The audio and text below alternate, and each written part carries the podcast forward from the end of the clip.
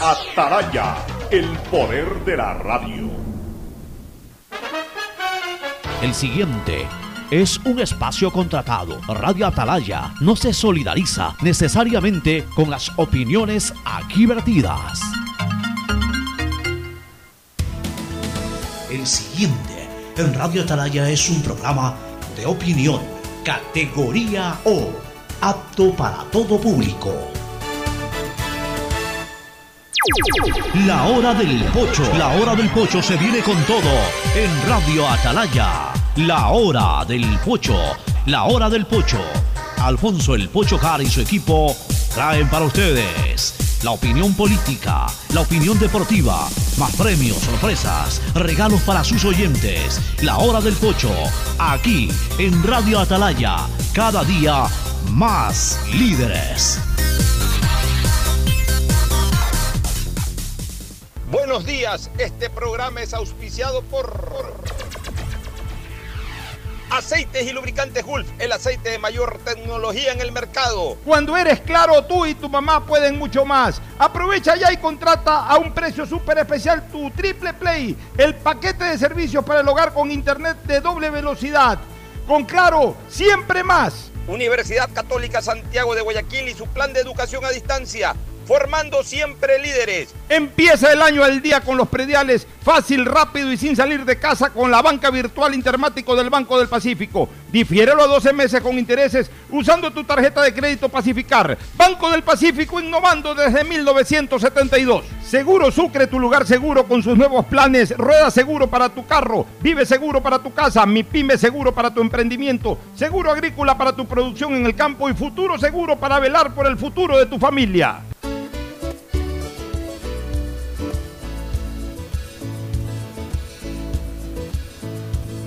Camino sobre tu piel morena y siento tu latido. Y miro todo lo bueno que los dos hemos vivido. Te digo, solo hay razones para estar agradecido. Es lo que somos y lo que siempre hemos sido. Amigos porque ganamos cuando mucho hemos perdido.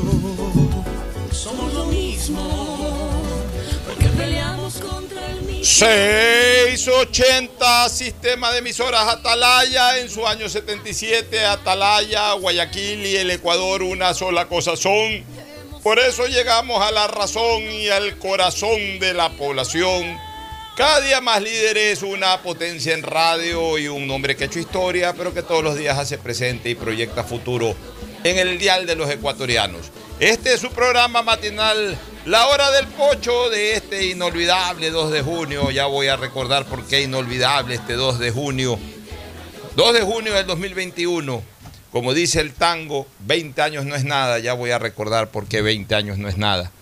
Pensar que a esta hora estábamos muy agitados coordinando y ya viajando y ya está llegando en un avión Hércules de la Fuerza Aérea Ecuatoriana rumbo a Lima, en donde junto a todo el periodismo deportivo del Ecuador, eh, que yo comandaba en esa época como presidente del gremio, nos trasladamos para transmitir un partido de eliminatoria que terminó siendo maravilloso. Un día, debe ser uno de los días más felices y más exitosos de mi vida. Salió todo, salió todo realmente, salió perfecta la coordinación de, de ese viaje este, y, la llegada este, estupenda, eh, la conducción al estadio, ni que hablar. Tuve un incidente ahí porque los peruanos no querían habilitar a todo el periodismo ecuatoriano, después forzando un poco obligamos a aquello. Luego el partido, el nos vamos al Mundial, el triunfo, el regreso, fue un día realmente espectacular. Ya lo vamos a recordar con un poquito más de detalle, pero primero quiero saludar a, mi, a mis contertulios el día de hoy, Hoy no va a estar Gustavo González Cabal, que fue protagonista de, ese momento también, y ya lo voy a decir por qué. Eh, no puede estar Gustavo González, pues sí están Fernando Edmundo Flores, Marín Ferfloma y Cristina Yasmín Harp Andrade desde México. Fernando Edmundo Flores, Marín Ferfloma, saluda al país. Fernando, buenos días. Eh, buenos días con todo, buenos días Cristina, ¿cómo estás? Qué gusto verte. Buenos días, Pocho. No sé si si tenga algún problema, porque no, no tengo imagen tuya, Pocho, no sé si Cristina la tenga, pero yo no, te, no tengo una imagen tuya y es raro porque siempre está tu imagen. Sí, sí, algo- sí, sí. No, no tengo habilitada la imagen esbelto. Se me olvidó, Sí, me sí. parece el esbelto. No sé si.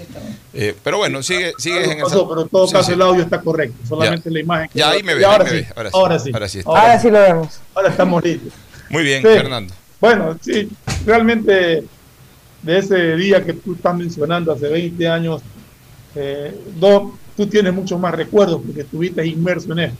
Nosotros los, los ecuatorianos, los, los hinchas de la selección, que somos todos los ecuatorianos, tenemos claro dos cosas. Eh, La clasificación, ah, prácticamente la clasificación al mundial y en el recuerdo el famoso grito de nos vamos al mundial. Sí, es verdad. Este, dos momentos que fueron inolvidables. Ya, ya los voy a recordar con más detalle, pero antes el saludo desde México de Cristina Yasmín Harp Andrade, que está, entiendo, todavía en, en- en Quintana Roo. Así que nos, nos confirmas y, y nos cuentas cómo te ha ido y si, y si tienes alguna novedad que aportar antes de, de entrar al detalle del programa. Muy buenos días a todos los oyentes de Radio Atalaya. Para mí siempre es un honor y un placer poder compartir con ustedes. Y pues sí, acá acabo de llegar ahorita a la Ribera Maya. Estoy eh, entre lo que sería Playa del Carmen y Tulum, más o menos a hora y media de, de Cancún. Así que estoy muy, muy emocionada. Y, ¿A- a- ¿Algún poblado? ¿Ah? ¿Al- ¿Algún pueblo, alguna población o estás un No, hotel estoy ahí? ahorita en, en el hotel del Hard Rock Rivera Maya. Ya. Eh, y bueno, estoy muy emocionada de poder compartir con las personas que me siguen en mi Instagram y en mi Twitter. En Instagram me pueden encontrar como Travel to Blanc. Ahí es donde enseño todo, todas las maravillas que tengo la oportunidad de, de- de conocer y de compartir con ustedes. Y, y bueno, hablando de lo que estaban conversando ustedes, yo no me acuerdo muy bien de, de lo que pasó en Perú, pero gracias al internet, gracias al YouTube, pues me acuerdo de ese grito que se ha hecho viral varias veces de ¡Nos vamos al Mundial! Y bueno, me da mucha alegría y de hecho se me salen las lágrimas cada vez que, que lo veo porque eh, verlo así de emocionado, al que sabemos, pues eh, da, da- da una emoción muy, muy grande. Bueno, fueron, fueron momentos realmente históricos.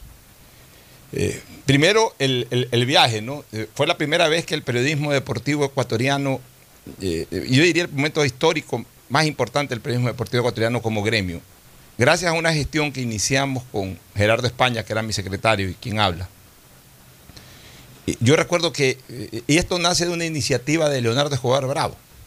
Yo recuerdo que yo viajaba en una avioneta eh, a Manabí con Leonardo Escobar y Omar Quintana. yo iba a transmitir un partido de Melec con Liga de Puerto Viejo. Y, yo ya había, eh, durante la eliminatoria, enviado al periodismo de la costa en, buses charteados a Quito, los ayudábamos de esa manera. Me pagaban un mínimo como para entre todos pues, eh, cubrir el combustible y el alquiler del bus. Y, se iban, ¿no? se iban 40, 50, 60 periodistas, aquellos que no podían viajar en avión, los enviábamos por, por, bus. Y entonces me quedó esa iniciativa y, yo, le, yo en ese viaje le digo en, avioneta, le digo a Leonardo Escobar, oye, quiero ver si hago lo mismo, si alquilo un bus y obviamente cubro la gasolina para mandar al periodismo por, por tierra a Lima, para el partido Ecuador-Perú. Y a Leonardo se le prende el foco y, y me dice, oye, pero háblate con el gobierno, que te, que te presten un Hércules. Te vas en un Hércules y ahí ustedes cubren la gasolina. Eso le digo, buena idea, este Leonardo. A mí me gusta siempre reconocer las ideas. Uno no es dueño de las grandes ideas. A veces uno las puede ejecutar, pero no necesariamente crear o inventar o idear. Entonces, eh, dicho eso, yo ya transmití el partido de Melec, todo. Al día siguiente regresé y lo llamo a mi compadre Gustavo González Cabal, que hoy tengo el honor de que nos acompañe aquí siempre en panel. Gustavo era secretario de la presidencia y era muy allegado a las Fuerzas Armadas, como siempre lo evidencia, además aquí en el programa.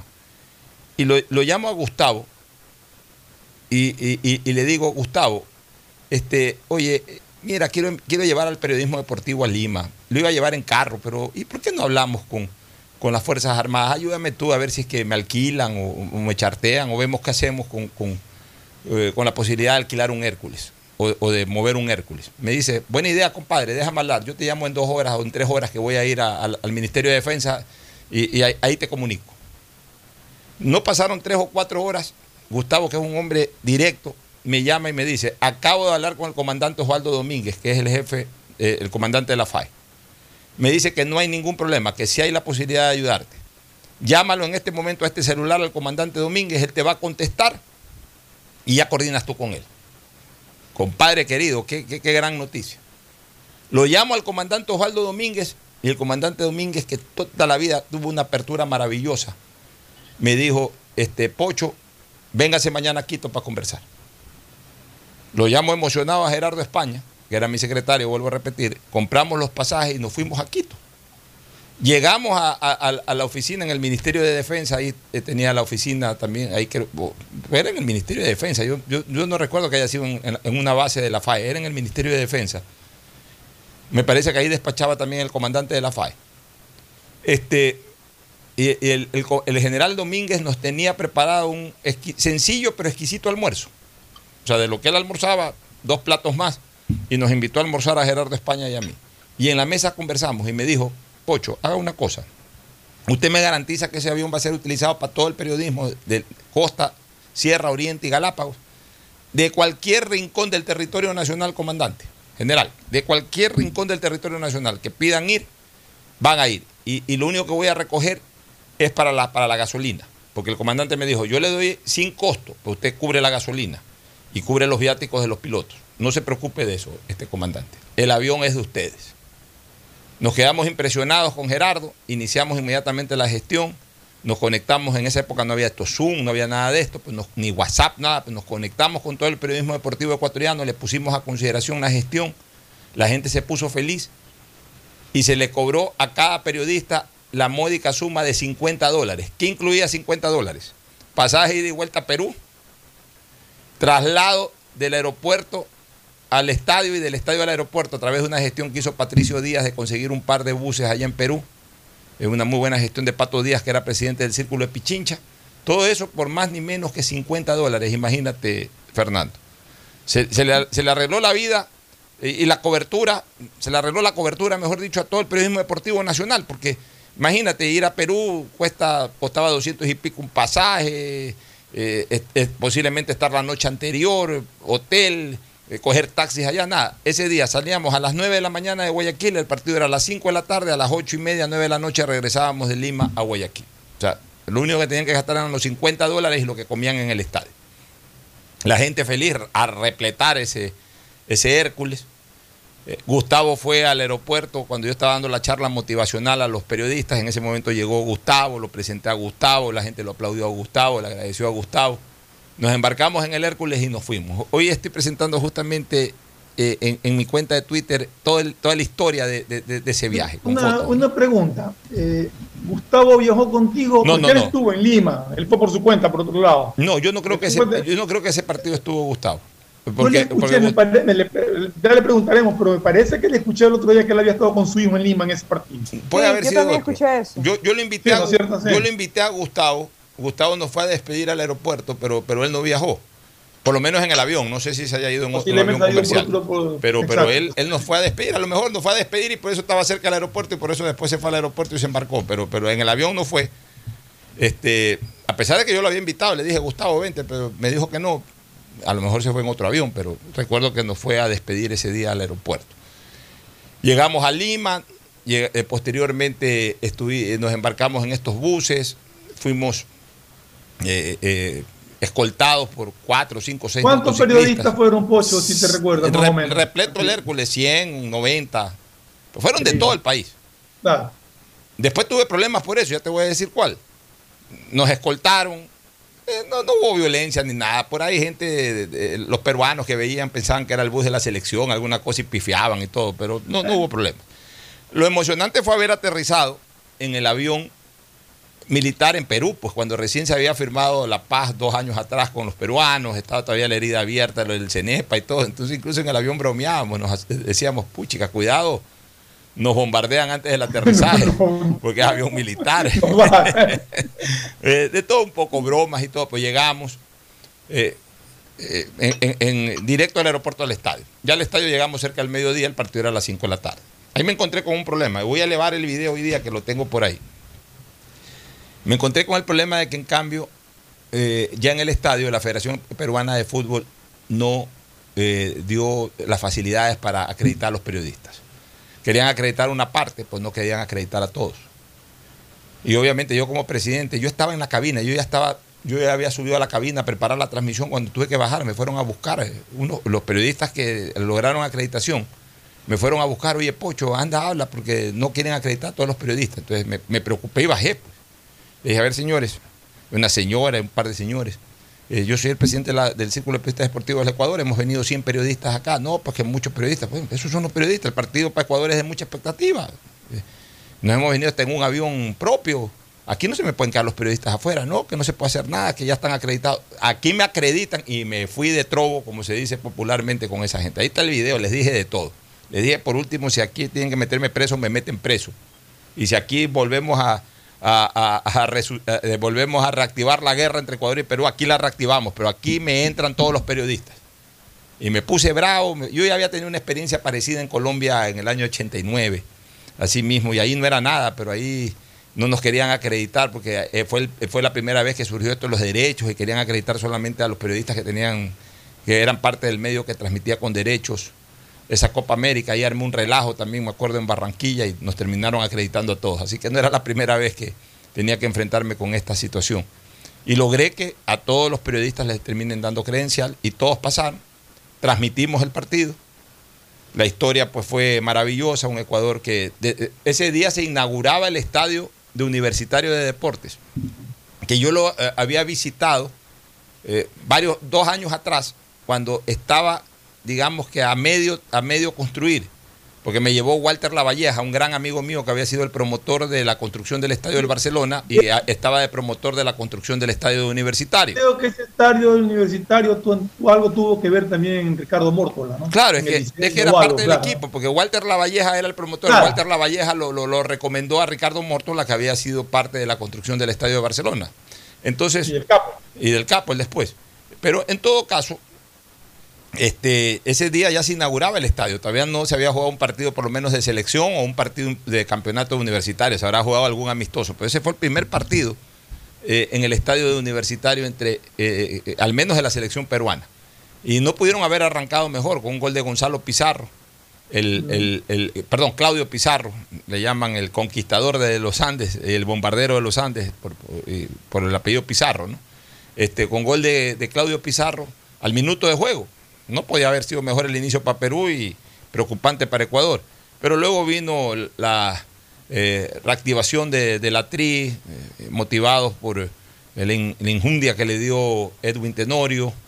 Este, empató Ecuador a través de Edison Méndez, que de esa manera hizo también su primer gol con la selección ecuatoriana. Y, luego pues vino el, colapso de salud del Bolillo Gómez, se quedó Aguinaga hecho cargo de la dirección técnica. Aguinaga estaba, eh, estaba en la banca como jugador, pero no iba a jugar porque estaba lesionado, digamos. Estaba habilitado, pero, pero él, eh, se sabía que él no iba a jugar, que simplemente iba a estar en la banca acompañando. Y asumió la dirección técnica. Y Ecuador se defendió, se defendió, entonces ya era un buen negocio empatar.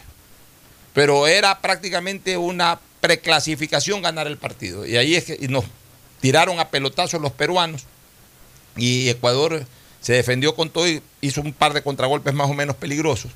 Y ahí cuando yo digo en algún momento del comentario, a falta de seis o siete minutos, yo decía que nos están matando a pelotazos, pero que yo veía venir el segundo gol. O nos metían ellos el segundo o nosotros hacíamos el gol de la victoria.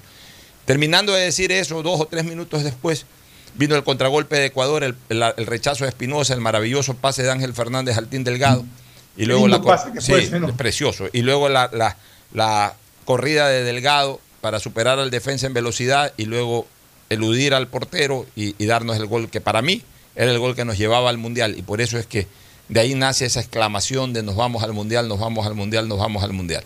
Para terminar esta reseña, Fernando, Cristina y amigos oyentes, voy a poner justamente ese momento culminante, el audio de ese momento culminante del gol del Team Delgado y de prácticamente, pues a ver, hace 20 años asegurado nuestro paso, no matemáticamente todavía, pero ya prácticamente de esa forma quedaba asegurado nuestro paso. Faltaba un punto, si no me equivoco. No, todavía faltaban tres o cuatro más, pues también faltaban cuatro partidos más. Y era muy probable que Ecuador, por ejemplo, gane en Bolivia como ganó. Este, tenía que jugar con Uruguay en, en Quito. Uruguay en Quito, sí. Tenía que jugar con Argentina, que era un poco más difícil. O sea, Ecuador le faltaban tres o cuatro puntos, pues tenía 16 en disputa, o, o 12 en disputa. Entonces tenía que. Pero ya ahí, eh, además ahí marcó un, un- hecho histórico Ecuador. irrepetible para el fútbol ecuatoriano y apenas superado por Brasil hace eh, en la eliminatoria pasada. Fue el quinto triunfo en hilo. Imagínate, Ecuador, la última vez que había ganado más de un partido en eliminatorias fue en el 65. En el 65, cuando le ganó los dos partidos a Colombia, que jugaron ida y vuelta, y después jugó con, Chile, ya no pudo ganar más, quedamos fuera del Mundial de Inglaterra. Y de ahí Ecuador no pudo ganar nunca más. Dos partidos seguidos. No te estoy hablando de, de, de, de, Una racha así. de una cinco racha de tres, cuatro, de dos partidos seguidos. Y recién lo pudo hacer en el 2001, entre el 2000 y el 2001, ganando cinco partidos seguidos. Y el quinto triunfo en hilo fue ese contra Perú, que además venía precedido de un momento terrible desde lo político y deportivo, por un tema aparentemente político. Se produjo un incidente en un hotel de Guayaquil, le dieron un balazo al Bolillo Gómez, eh, Gómez amenazó con renunciar, todo fue estrategia de Gómez porque se convirtió en el héroe nacional y en ese momento él tomó control total de la Federación Ecuatoriana de Fútbol y de la propia selección. O sea, ahí ya no había cómo mirarlo mal al Bolillo Gómez. Desde Chiriboga para abajo no había cómo mirarlo mal porque el Bolillo Gómez era la palabra autorizada en el Ecuador. Si el Bolillo Gómez le bajaba el pulgar al presidente de la República, se caía el presidente. Así de fuerte llegó a ser el Bolillo Gómez eh, en, en esa época, en el 2001. O sea, era el ídolo nacional. Así como lo estoy, y tú debes recordarlo perfectamente, Fernando. O sea, después del balazo, y- y antes del partido con Perú, y más aún después del triunfo con Perú, al Bolillo Gómez no había cómo mirarlo mal. Y yo tuve que después enfrentarme con el Bolillo Gómez y terminé siendo enemigo, aunque después nos reconciliamos. Eh, Gajes del oficio y, y cosas que pasaron hace más de 20 años. Pero vamos con el recuerdo de lo que fue ese gol en Lima para aquellos que siempre tienen presente este momento histórico del fútbol ecuatoriano. Dos pelota hacia arriba, viene Giovanni Espinosa, ha sido un alto baluarte en la defensa, le ha ayudado la estatura, ha sacado bien esos balones, pelotazo para, el gol. Para el vamos al, nos vamos al mundial, nos vamos al mundial, nos vamos al mundial, nos vamos al mundial. ¡Gol! ¡Gol!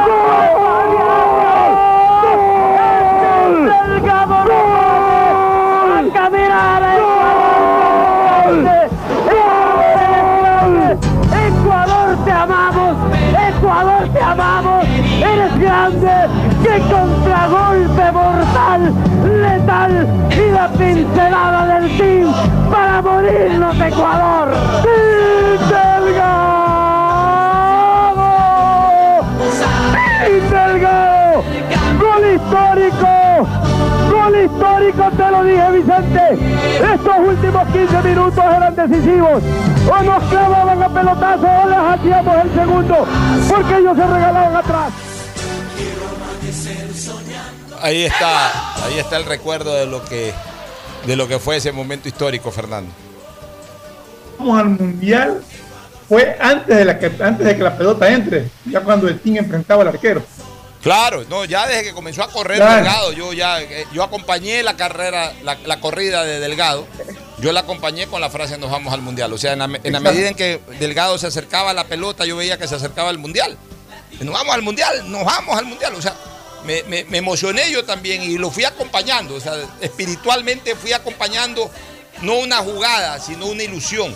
Porque además, este, para los ecuatorianos, eh, hoy, hoy, hoy quizás ya no existe esa emoción. No digo que el, el rato que Ecuador esté a punto de clasificar a un nuevo mundial, la gente no va a estar contenta ni nada.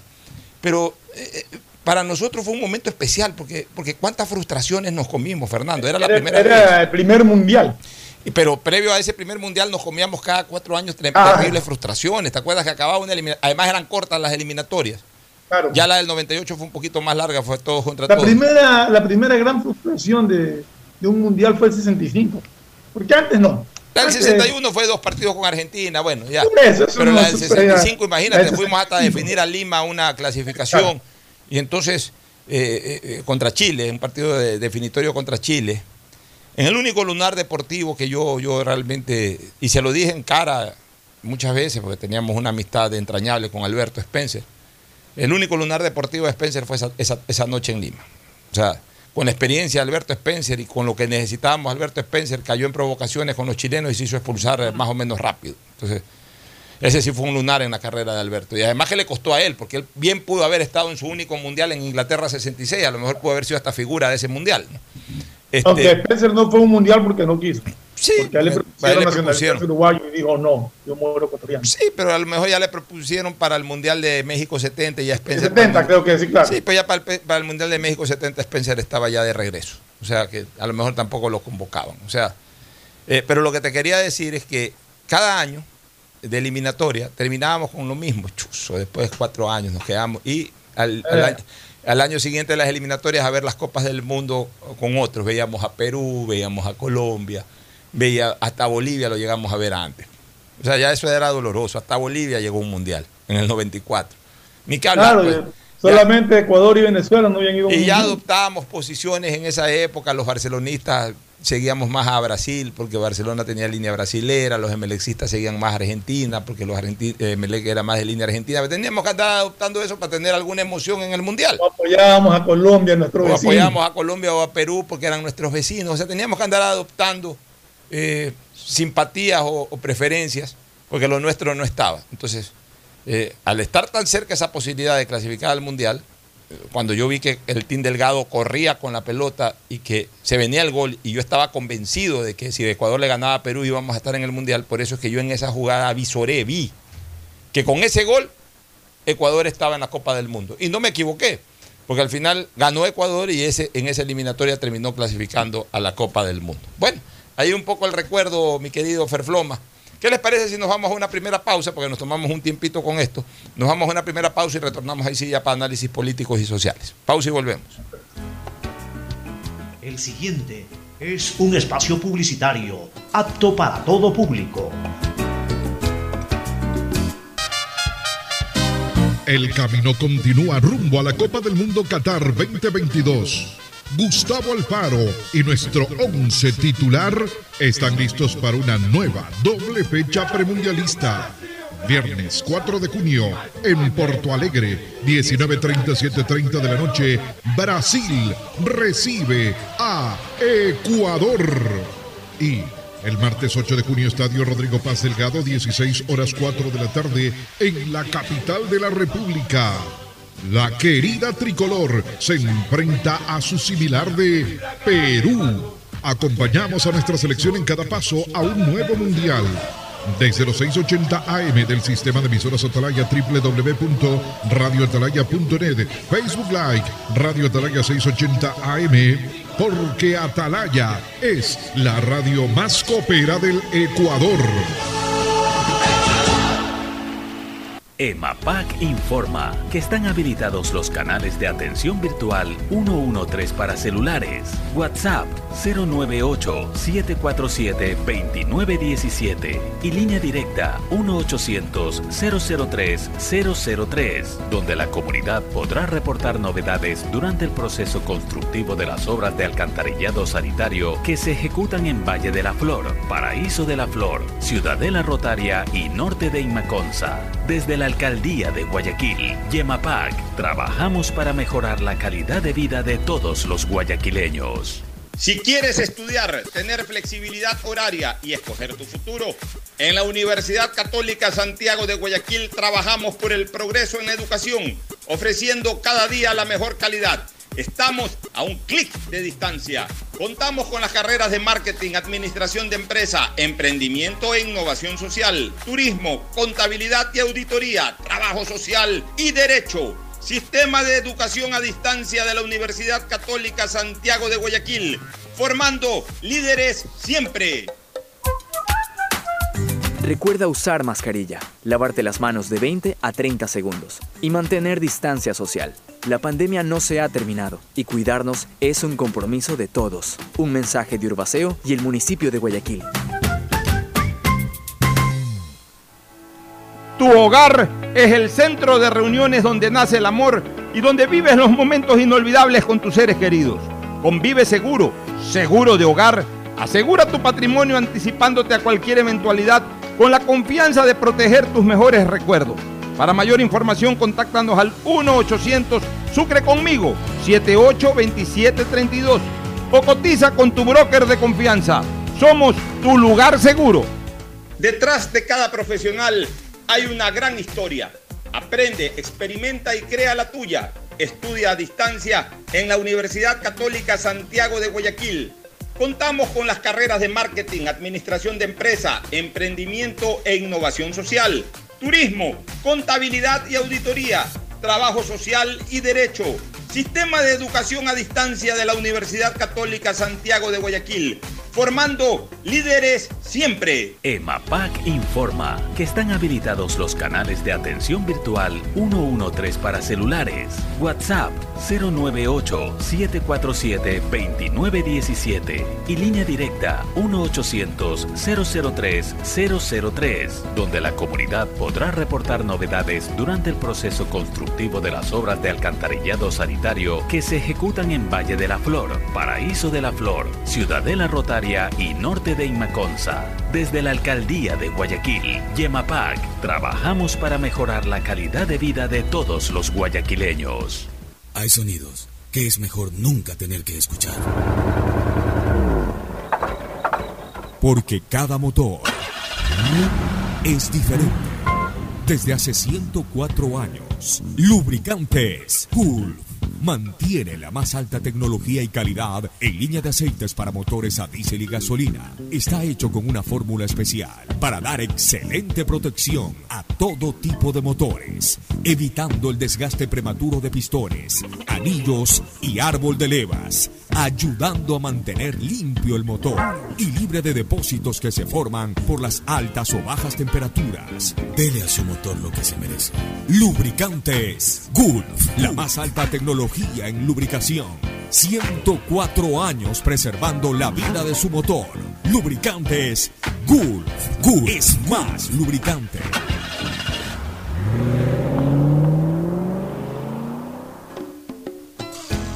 Fin del espacio publicitario. Usted está escuchando un programa de opinión, categoría O, apto para todo público.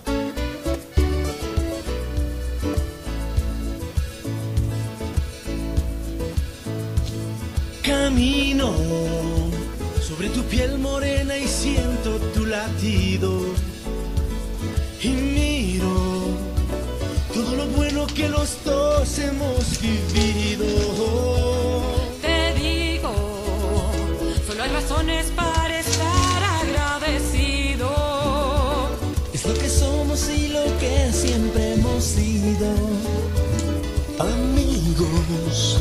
Bueno, en- retornamos. Eh, yo creo que el calor político, eh, eh, recordando un poco también el nombre de nuestro programa vespertino, el calor político del momento se concentra en Quito, Fernando y Cristina, cuando eh, ya debe haberse iniciado la sesión de, del municipio de, de- de la capital de la República y bien podría ser hoy el último día de gestiones del, del alcalde Yunda.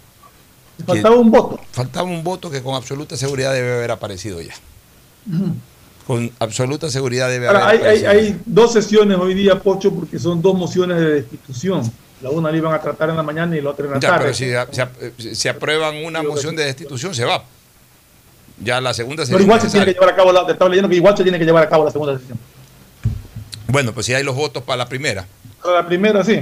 Si hay No los sé, votos pero- para la primera. pero veía que igual habrá se tiene que votos para la sesión. segunda y, y lo, que se- lo que ocurriría es que eh, sería terrible para, para el alcalde ser destituido por dos casos distintos y, podría ser incluso eso un tema de complicación ju- judicial, porque evidentemente pues ante resoluciones de destitución la situación a él se le complicaría también en lo, en lo- en lo- en lo penal.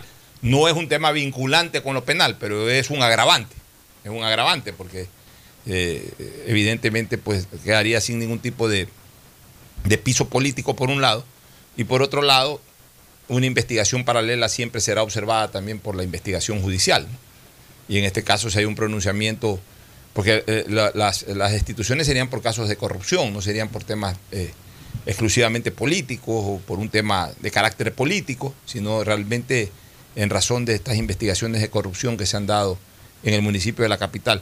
Fíjate tú, ¿no? O sea, eh, ciudades tan grandes e importantes, las más, las más trascendentales del país, como son Quito y Guayaquil, o Guayaquil y Quito, eh, ¿cómo podría hoy, que, hoy consolidarse eh, la salida de, de- del segundo de los cuatro mandatarios elegidos este, por el pueblo en las elecciones del 2019? La primera fue de Carlos Luis Morales, que si bien es cierto, eh, no terminó de ser destituido, muere como prefecto. Pero todos sabemos que políticamente ya no tenía piso y que era cuestión de que faltaban pocos días para la reunión del Consejo Provincial en donde iba a salir su destitución. O sea, a Carlos Luis lo iban a destituir, más allá de, su defensa en el ámbito penal, pero Carlos Luis tenía sus días contados como prefecto, o sea, ya, ya tenían, ya, ya estaban los votos, estaba todo listo, era cuestión de que se reúna, se iban a reunir dos días después, me parece, y lo sorprende la muerte de Carlos Luis un día lunes, cuando la sesión iba a ser un miércoles ya para destituirlo. Y ahora esto con el alcalde Yunda. O sea, dos de los cuatro mandatarios elegidos en estas dos ciudades importantes, más allá de que eh, también, eh, también eh, en, el caso de los prefectos no solamente concentra su, su- votación y su servicio en la ciudad, sino en toda una provincia.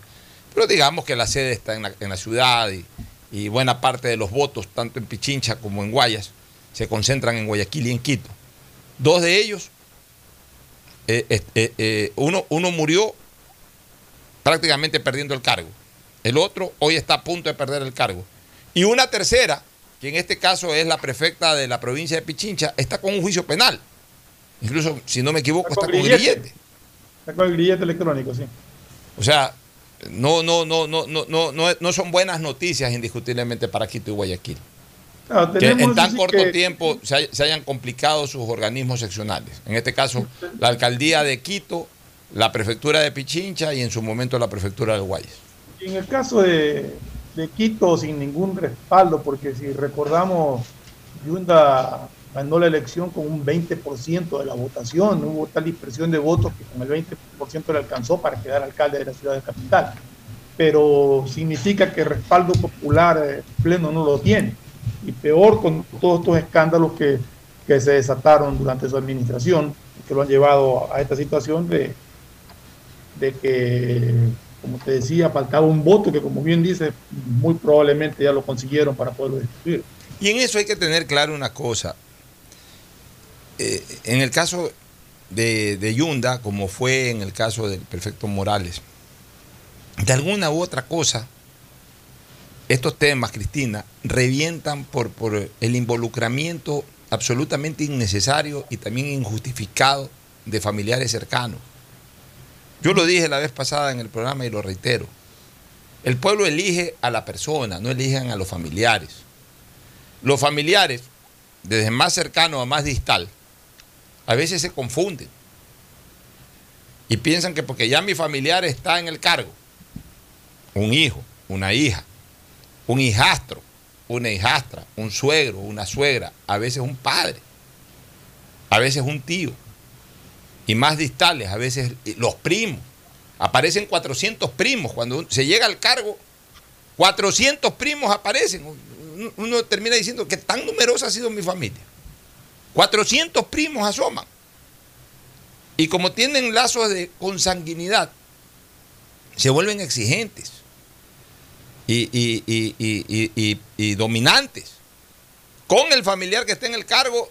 Y si el familiar que está en el cargo les da el más mínimo chance, se meten pateando la puerta. Y son los que deciden, y son los que exigen, y son los que votan, son los que crean a veces enemigos. Y no se dan cuenta que esos enemigos que se van resentidos, que se van molestos, que se van fastidiados, son los que después los venden. Por eso yo felicito al presidente Lazo cuando dijo que la familia estará solamente para las fotos y para pasar los agradables momentos sociales o para acompañar en los duros momentos eh, desde el punto de vista espiritual, familiar, físico y hasta ahí nomás. Y además la familia de Lazo es una familia que tiene sus compromisos de carácter empresarial, están dedicados a otra cosa y que solamente eh, van a estar con su padre o con su cabeza de familia, van a estar para los temas exclusivamente sociales y familiares. Como fue en el caso del expresidente Febres Cordero. El expresidente Febres Cordero siempre ahuyentó a su familia y solamente les permitía acceso para los temas sociales. Es decir, había una fiesta en Carondelet, ahí estaban, por supuesto. Había- llegaba un papa, llegaba un presidente, llegaba alguien, por supuesto estaban invitados. Hasta ahí nomás. Pues no tenían acceso a, a meterse a los ministerios, no tenían acceso a meterse a las direcciones, a las subdirecciones, a la gerencia de las instituciones eh, eh, gobernadas por el Estado. No, no, nada de eso. Y, aquí hay un ejemplo, ¿no? Aquí hay un ejemplo. O sea, eh, estamos hablando de que dos de los cuatro mandatarios elegidos en Guayaquil y en Quito, en Quito de manera exclusiva por la ciudad y en Guayaquil de manera mayoritariamente parcial, no exclusiva, porque prefecto, vuelvo a repetir, lo elige toda la provincia, pero mayoritariamente lo elige la ciudad de Guayaquil. Resulta que los dos se terminaron complicando y perdiendo sus puestos por escándalos que estallaron a raíz de participaciones familiares. Entonces, ese es un ejemplo y por eso, o, esos son dos ejemplos, mejor dicho. Y por eso nosotros que somos orientadores, hacemos bien en, en recalcar de que la familia no tiene que involucrarse. La persona que hace política y que accede a un cargo público debe servir al país. La familia no tiene que estar pendiente de, de- verlo como tabla de salvación. Ah, llegó mi primo, llegó mi tío, llegó mi sobrino, salvé mi vida. Ah, no, ya, como llegó ya de aquí, consigo trabajo, tra- le consigo un trabajo a un hijo, una hija, un nieto, lo que sea. Hago el negocio por aquí, hago el negocio. O sea, están pensando en su salvación. A costa, posiblemente, del hundimiento de esa persona. Entonces, yo creo que esto tiene que quedar claro como ejemplos para que en futuras elecciones o incluso en eh, mandatos actuales, y más aún en futuros mandatos, tengan claro los familiares y tengan claro los mandatarios que lo peor que puede ocurrir es que la familia se involucre directamente en la actividad para tomar decisiones y peor aún para tomar decisiones que vayan de la mano con intereses absolutamente particulares. ¿Tu opinión, Cristina? Bueno, yo estoy de acuerdo en, eh, parte en lo que estás diciendo porque lamentablemente los, los- dos casos de corrupción o los dos casos que han tenido problemas con la justicia, eh, el, el alca- el alcalde y el prefecto, se ha dado por, por cuestión familiar, pero yo creo que eso también viene mucho del tipo de familia, y con eso no quiero ofender a nadie, pero con el tipo de familia que uno tenga, porque yo te puedo decir algo, y- y lo digo abiertamente porque me considero una persona honrada. Eh, y creo que he dado prueba de eso a, a lo largo de mi vida. Si tú mañana llegas a ser, Dios quiera, alcalde, prefecto o lo que sea, yo quisiera trabajar contigo a la mano, con sueldo, sin sueldo, eso no, tiene, no viene el caso, y yo estoy segura de que ni un dólar me llevo. Y eso es importante también tener claro, que tener a la familia cerca no quiere decir Se interrumpió la señal. Sí, se, se congeló, Cristina. Debe haber problemas con el. se necesita El tener alguien de confianza, que puede ser un amigo, que puede ser, que puede ser un familiar, eh, honesto, honrado y que vaya a trabajar y que quiera ir contigo, que ha sido un equipo de trabajo con el que has trabajado anteriormente a llegar a la política. El, problem- el problema es cuando se da puestos de trabajo solamente porque es familiar y no porque esté capacitado para hacerlo, porque en, en caso ese, ese amigo puede estar capacitado para Ahí viene un comentario, Cristina, lo que tú estás diciendo. Yo no creo que el. el- el- eh, o sea, coincido mucho también con lo, que, con lo que dice Pocho, pero coincido contigo también. Y yo creo que el darle el cargo, darle un cargo a una persona de confianza, un cargo cercano a la función que estás desempeñando, a una persona de confianza, no es tan grave como que esa persona, sin tener ningún cargo, esté interviniendo en la función pública y sacando provecho a, a nombre tuyo. Y eso es lo que ha pasado justamente en estos dos casos que tú mencionas. Es que no es cuestión de cargo. Gente extraña, son gente extraña a, a- a las instituciones que han sacado o han tratado de sacar provecho basándose en el parentesco. Pero si tú tienes un cargo y pones a alguien de confianza al lado tuyo, sea un, un sobrino, por decirte algo, o alguien de confianza al lado tuyo, mientras sea transparente, no le veo tanto el problema. A mí el problema realmente es ese tipo de corrupción de gente que aprovechándose del parentesco, anda rondando por todos los ministerios y por todos lados tratando de sacar contratos y proveedores. Oye, oye, Fernando, eh, eh, no déjame, aclarar una cosa. Un ratito, un ratito. Y, so- y no, y no solamente eso, sino también eh, una persona que no esté calificada para una posición y que se lo den por ser familia. Eso también está mal, porque no solamente se trata de ir a robar, el cual es el caso muy grande eh, eh, en, el- en- en los gobiernos en, Latinoamérica, sino también de, ah, porque eres mi primo, te voy a nombrar, me invento, ministro de, petro- eh, de, de Agricultura, y en su vida ha ido al campo. Pero como es mi primo, o es mi amigo, o me ayudó en campaña, o me dio dinero, lo, lo- lo voy a acomodar. O sea, eso también es parte de la corrupción. Ya, pero, pero, a ver. Sí. Ahora, en el tema de la colaboración de familiares con cargos, siempre tiene que ir de la mano con el cumplimiento de la ley eh, en el tema del acuerdo. nepotismo, ¿no? En el tema De del acuerdo, nepotismo. no, O sea, completamente de acuerdo. eh, Pero si tú necesitas un secretario particular, ¿a quién mira? tienes que mirarle a una persona de confianza. Exacto, alguien cercano a ti, de confianza. Es- eso está claro. Eso Pero, pero lo que, más bien aquí lo que se condena no es en, en el ejercicio de cargos, que revisado el tema del nepotismo, se sabrá si una persona de confianza que tenga algún nexo sanguíneo o familiar pueda o no pueda formar parte de un equipo de trabajo. Ya. Dependiendo del cargo. Aquí el problema es cuando más bien lo contrario, no ejercen cargos, pero ejercen influencia. Y eso sí es absolutamente condenable. Aquí hubo un presidente de la República, no voy a dar nombres, que cuando asumió la presidencia de la República estaba absolutamente separado de su mujer. Es más, la mujer vivía en el exterior, él vivía aquí en el Ecuador porque ejercía una altísima investidura cuando le tocó asumir la presidencia de la República. De repente al día siguiente aterrizó la mujer aquí en, el Ecuador y se convirtió en primera dama. Y a partir de ahí, los familiares de la mujer se adueñaron del gobierno. Se convirtieron en una verdadera pared para, para, para, para todo. Había que hablar con ellos. O sea, uno escuchaba que fulano es el que decide, hay que hablar con fulano, hay que hablar con sultán. O sea, esas son las cosas que no pueden darse. Esas son las cosas que le costó eh, sus momentos de tranquilidad al, al- prefecto Morales. Al final, la justicia desvaneció todo. Y, y- bien por la memoria de Carlos Luis, a quien lo aprecié muchísimo de toda la vida. Pero, pero le, le- le- le causó problemas las visitas constantes que se dieron por su entorno familiar a la prefectura, pues. Bueno, Si se conocía, pues que, que- que- que- su entorno familiar tomaba decisiones laborales, pues dentro de la prefectura. Tomaba decisiones de toda naturaleza dentro de la prefectura. Entonces, eh, indistintamente de que si hubo o no hubo ya casos que explotaron o que no explotaron o que ya quedaron enterrados, más allá de aquello, o sea, el problema que le terminaron generando a Carlos Luis. Por- porque los familiares no tienen que exponerse, no tienen que evidenciarse, no tienen que estar metidos, no tienen que ir a sacar a nadie, no tienen que ir a votar a nadie. tiene ni que aparecerse. O sea, pues. tiene que visitar y decirlo en la casa cuando es, vaya a la casa de sus parientes. Los esposos de las los esposos de las mandatarias no tienen que en actos de celos ir a votar a nadie, ni las esposas de los mandatarios en actos de celos no tienen autoridad para ir a votar a nadie.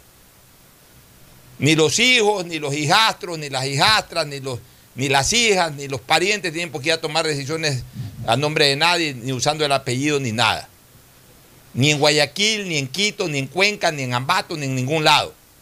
O sea, porque las consecuencias al final se dan, señores. El mundo cambió, la administración pública cambió, los entornos de la administración pública cambiaron y los intereses de la administración pública también cambiaron. Antes, cuando ocurrían estas cosas, cuando en la época en que estamos hablando de que llegó una primera dama de la noche a la mañana y toda su parentela también llegó a hacerse cargo prácticamente del gobierno, no habían redes sociales. Si la prensa no descubría una cosa, no había cómo conocerla. Hoy ya no interesa que la prensa descubra nada. Hoy al minuto, una persona, a veces te inventan. Peor si no es inventado. Al minuto en que cualquier persona se sienta molesta, perjudicada, eh, victimizada por la acción o decisión de un familiar en un momento inoportuno y con una acción inoportuna, inmediatamente el país lo sabe porque para eso están ahora las redes sociales.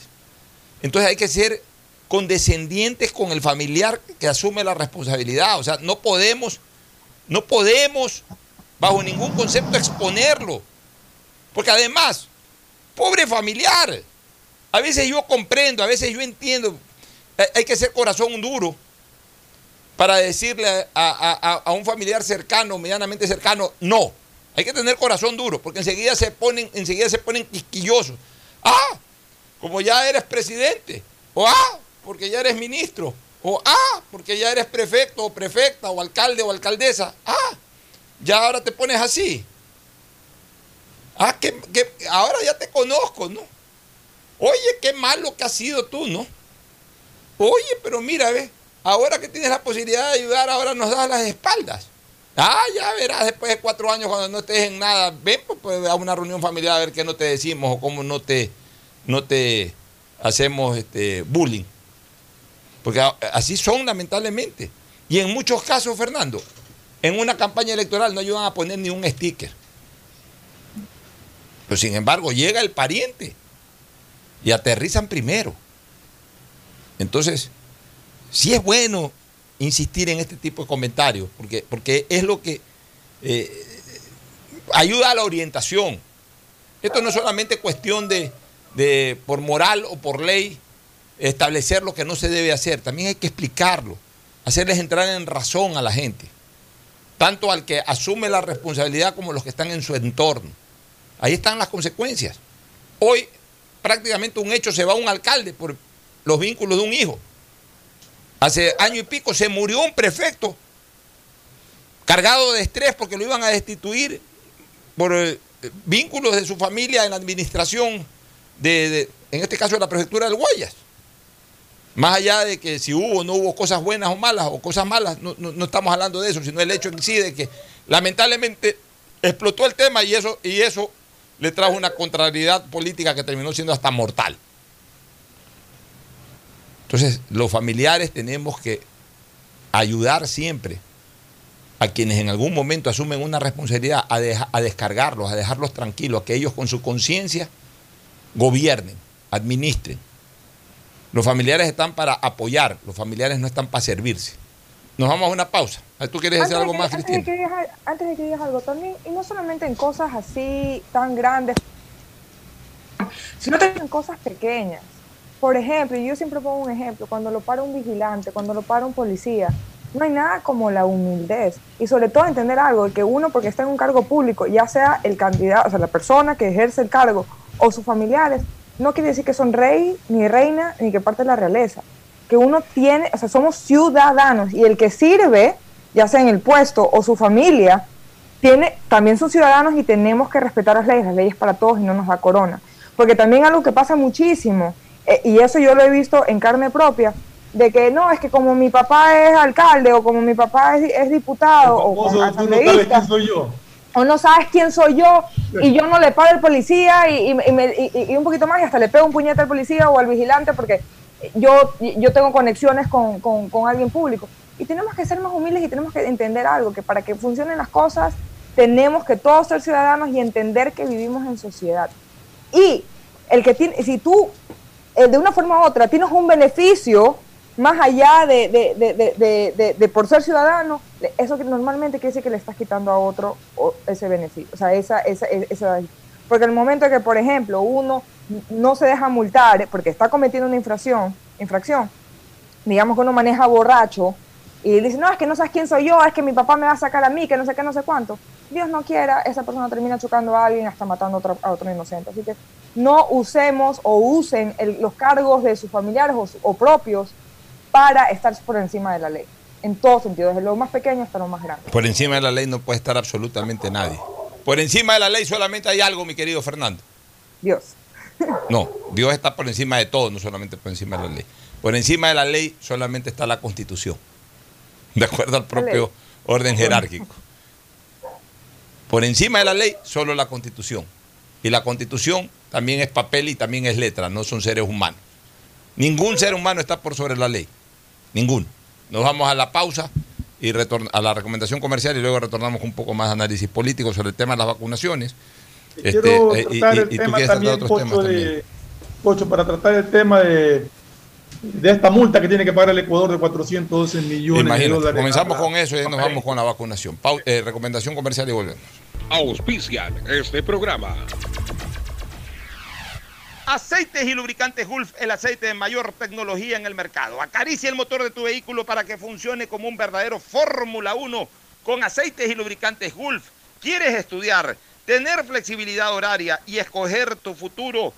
En la Universidad Católica Santiago de Guayaquil trabajamos para el progreso en educación, ofreciendo cada día la mejor calidad y para ello estamos a un clic de distancia. Escoge la carrera de tu vocación. Puede ser marketing, administración de empresas, emprendimiento e innovación social, turismo, contabilidad y auditoría, trabajo social y también derecho. Consulta en nuestra página web mayor información y esquemas de admisión. Universidad Católica Santiago de Guayaquil, formando siempre líderes. Si eres emprendedor, escucha con atención porque ahora con Pacificar y su APP BDPOS móvil puedes hacer crecer tu emprendimiento. A través de ella, realiza cobros de tarjetas Pacificar desde tu celular o tablet sin necesidad de un dispositivo POS o tarjeta física. Afíliate en minutos. BDPOS Móvil, la primera APP de afiliación, un producto del Banco del Pacífico. Cuando eres claro, tú y tu mamá pueden mucho más.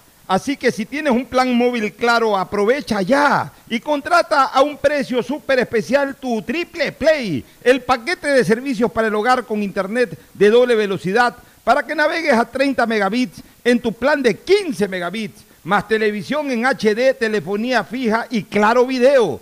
Todo por 36 dólares con 40 centavos, precio final. En Seguro Sucre, tu lugar seguro con sus nuevos planes Rueda Seguro, un seguro vehicular al alcance de todos. Vive Seguro, donde puedes asegurar tu patrimonio anticipándote a cualquier eventualidad. Futuro Seguro, en caso de accidentes te damos cobertura y en caso de muerte amparamos a tu familia. Seguro Agrícola cuenta con una amplia cobertura en la pérdida causada por eventos climáticos y biológicos, así como Mi Pyme Seguro, un seguro exclusivo para tu emprendimiento con una amplia y flexible cobertura a la medida de tus requerimientos. Seguro Sucre, tu lugar seguro. Contáctanos al 1-800 Sucre conmigo, 782732. Estamos en la hora del pocho.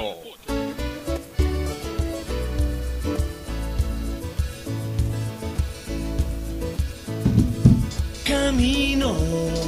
Muy bien, ya estamos de vuelta. Este, Ferfloma quería hablar sobre el tema eh, de, de el pago que tiene que hacer Ecuador de más de 400 millones de dólares, pues tuvo que atender alguna cosa a Ferfloma. Este, así que ya trataremos con él poquito más adelante el tema. A ver, ya llegó Ferfloma, ahora sí, Ferfloma. eh, una vez que estás incorporado, también nosotros ya hemos, eh, hemos vuelto. Tú querías tratar de este tema petrolero, te escucho. Em, eh, a- activa el micrófono, correcto. Sí, sí, estamos Sí, bien. sí me- escuché. sí me escucha, sí, ¿no? sí, muy bien, muy bien. Sí, lo que pasa es que ahorita revisando y Ecuador tiene que pagar una multa millonaria, 412 millones de dólares a la firma francesa Perenco por la por la por el famoso decreto aquel que se firmó en el año 2007, la ley 42, que aumentó la utilidad del Estado en los contratos de participación de Perenco en los bloques 7 y 21 de petróleo. El Ecuador, el- lo que pagaba era el 50% Perenco de, las, de los excedentes petroleros y con, ese, con esa ley 42 que se impuso en, en el año 2007, subió del 50 al 99%, lo que provocó una demanda de Perenco de más de mil millones de dólares y que ha estado en litigio y que ya el, comité, el Centro Internacional de Arreglo de Diferencias Relativas a Inversiones del Banco Mundial, el CIADI, ya falló definitivamente a favor de la petrolera francesa y obliga al Ecuador a un pago de 412 millones de dólares por esta por este fallo.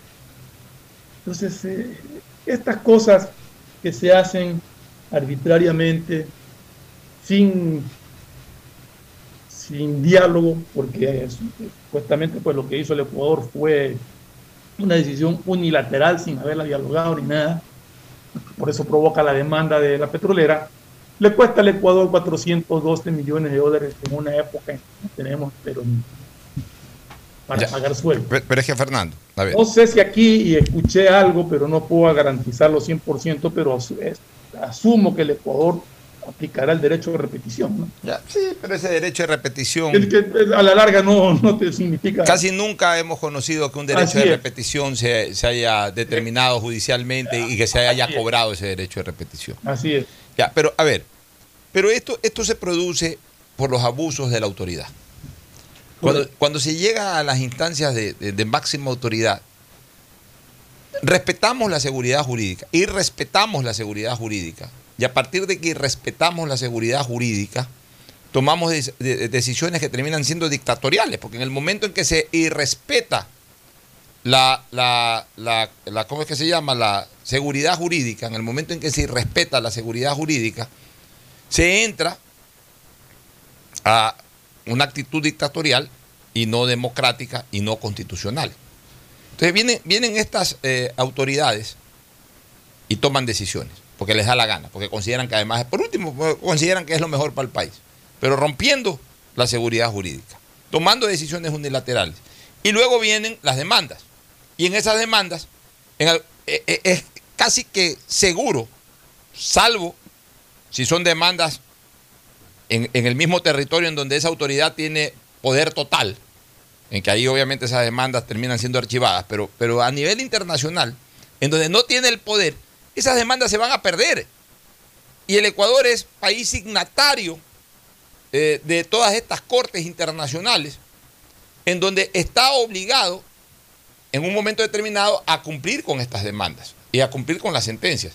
Y además, en estos contratos que ha hecho Ecuador, además, normalmente se renuncia también a territorialidad en, en temas relacionados a demandas. Es decir, eh, se somete incluso a justicias internacionales cuando ya se, cuando se elaboran esos contratos. Entonces, romperlos, romperlos, después es terriblemente perjudicial porque no queda otra, no queda otra que terminar de pagar cuando se pierden esas demandas. Entonces, Perenco, Perenco acusó al Ecuador de, de haber violentado el tratado bilateral de inversiones suscrito con Francia. Fíjate y se determinó en el fallo que el decreto ejecutivo número 662 del 4 de octubre del 2007 violó el derecho internacional público en perjuicio de la petrolera Perenco. Ya, entonces después viene, vienen unas reflexiones ridículas de estas autoridades cuando ya se producen esto. ¿Sabes lo que van a salir ahora con el argumento? Mira que te lo digo ya, porque seguramente esto va a ser noticia y van a haber declaraciones del expresidente Correa o de alguna de las autoridades petroleras del país en su momento. ¿Sabes lo que van a decir? Ah, sí, vamos a tener que pagar 400 millones, pero con el cambio del contrato, sumemos cuánto, hemos, cuánto, cuánto le recuperamos al país. Entonces van a decir, a ver, con el cambio del contrato de 50% a 99%, o sea, eh, incorporamos un 44% más. Este, sí, un- perdón, un 49% más incorporamos a las arcas del Estado. Entonces, nos ganamos en el lapso, en el lapso, en el tiempo entre que tomamos la decisión y, y- ellos ganaron la demanda, el país como eh, el Estado ecuatoriano terminó ganando 10 mil millones de dólares. Y lo que tenemos que pagar es 400 millones de dólares. Pero ya te comiste por los 10 mil millones de dólares. Ya te comiste los 10 mil millones de dólares. Y entonces, ya eso que a lo mejor sí pudo haber ganado el Estado ecuatoriano ya se, ya se consumió. En cambio, ahora nos toca de donde no hay plata pagar esos 400 millones de dólares. ¿Qué es lo indicado, este, Fernando? ¿Qué es lo indicado desde el punto de vista administrativo? Y Cristina. Lo indicado es, primero, respetar la seguridad jurídica. Y si eso está firmado, está firmado. Y si ese fue el acuerdo que se firmó, aunque lo hayan hecho gobiernos anteriores, y que en este momento no sean beneficiosos, pues ya hay que respetarlos. Ahora. Y si lo quieres, y si lo quieres cambiar, dialoga y llega a un acuerdo. Y, y si lo quieres cambiar, dialoga o llega a un acuerdo. Ya, ok. Digamos que haces eso, dialogas y no llegues a un acuerdo. Y te dicen, no, porque eso está firmado. Pe- Pero tú ves que el, tú ves que el, el- el Estado verdaderamente está lesionado. Y, y tú ves que en la proyección el Estado va a ganar 20 veces más de lo que está ganando ahorita. Ok. Entonces ahí haces lo que se llama la provisión. A ver, señores. Nos van a demandar. Como nos van a demandar, nos pueden ganar 500 millones de dólares, 700 millones de dólares. Pues nosotros nos vamos a ganar como Estado 5 mil millones de dólares. Si vamos a tomar esta decisión, ok, la tomamos, pero vamos a provisionar. Es decir, de lo que comencemos a ganar de exceso de lucro en relación a lo que teníamos antes, cada cierto tiempo vamos a hacer un depósito cuya plata solamente va a ser guardada para efectos de que en el momento en que perdamos una demanda, de ahí mismo sacamos la plata y perfecto. Ahí es un ejercicio válido porque es verdad. Más allá de que para mí es desagradable romper eh, un tema de la seguridad jurídica, pues si ya lo hago, ya provisiono también porque sé que voy a perder. Por lo que no puedo es romper, recibir ese exceso de lucro, importarme un bledo la demanda, no- ni siquiera sopesar la posibilidad de perder esa demanda y gastarme además toda la plata que, que- generó ese exceso de lucro para en algún momento dejar desprotegido al país sin la plata para pagar esa demanda. Porque el país consume, pues el país va gastando, en la medida en que va ingresando plata, el país también va gastando, se van haciendo presupuestos, eh, presupuestos generales del Estado más altos, etcétera, se va cubriendo más necesidades. Y entonces a la larga termina siendo lo mismo, porque no es que el Ecuador gana más plata, pero gasta menos. El Ecuador se acostumbró a mientras más plata ganaba, a gastar más. Y después el gasto quedó y la plata disminuyó. Y después el gasto quedó, la plata disminuyó y también aparecieron las deudas. Las deudas por demanda y todo tipo de deudas. Entonces, eso es lo que verdaderamente ha desorganizado la administración pública, ha desorganizado totalmente la economía nacional, las finanzas nacionales. Ah, Ahora hablan de... Acuérdate que saldrán con ese argumento, porque no es la primera vez. Dirán, sí, rompimos ese contrato, hay que pagar 400 millones, pues el Estado ha ganado 10 mil millones. Pues ya se gastó los Ya 10 me- mil millones. sí, me- me- ya me lo gasté los 10 mil millones. Ahora mira de dónde sacas 400 Ahora mira de dónde sacas 400 y pico de millones. ¿Algún comentario, Cristina, al respecto? No, lamentablemente eh, se acostumbraron mucho a, al modelo socialista del siglo XXI en el que ellos hacen lo que les viene en gana y no tienen consideración de que tal vez en- en- dentro del territorio nacional, como es una especie de dictadura, digamos, pueden hacer lo que quieran, pero ya cuando se van a enfrentar a, a grandes de manera internacional, pues no, ya existen las leyes y no es lo que ellos quieren, sino lo que es.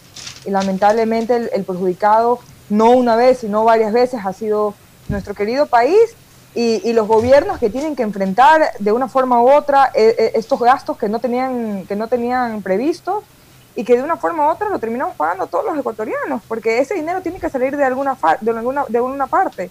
Y lo más probable es que tenga, que tenga que salir de los bolsillos de todos los ecuatorianos. Ya, el sector privado está dispuesto en otro tema. El sector privado está dispuesto a intervenir para lograr la llegada al país de más vacunas anti-COVID a través de la constitución de un fideicomiso, según lo ha explicado Pablo Zambrano, que es el presidente de la Federación Nacional de Cámaras e Industrias. El presidente Guillermo Lazo, tras presentar el lunes el plan de vacunación 900, pidió la donación de esas vacunas, por lo cual ese fideicomiso eh, se receptarían donaciones para, en coordinación con el Ministerio de Salud Pública, comprar las dosis.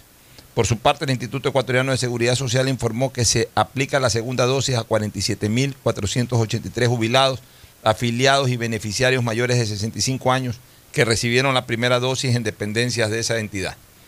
O sea, comienza a haber un involucramiento del sector privado, van a constituir un fideicomiso, van a ayudar eso, pero, pero van a ayudar con eso, pero no es que el sector privado, por lo que se está leyendo aquí, no es que el sector privado directamente va a importar las vacunas. El sector, porque los laboratorios No todavía, pueden. entiendo que los laboratorios siguen con el compromiso de vender exclusivamente a los gobiernos. Los gobiernos, correcto.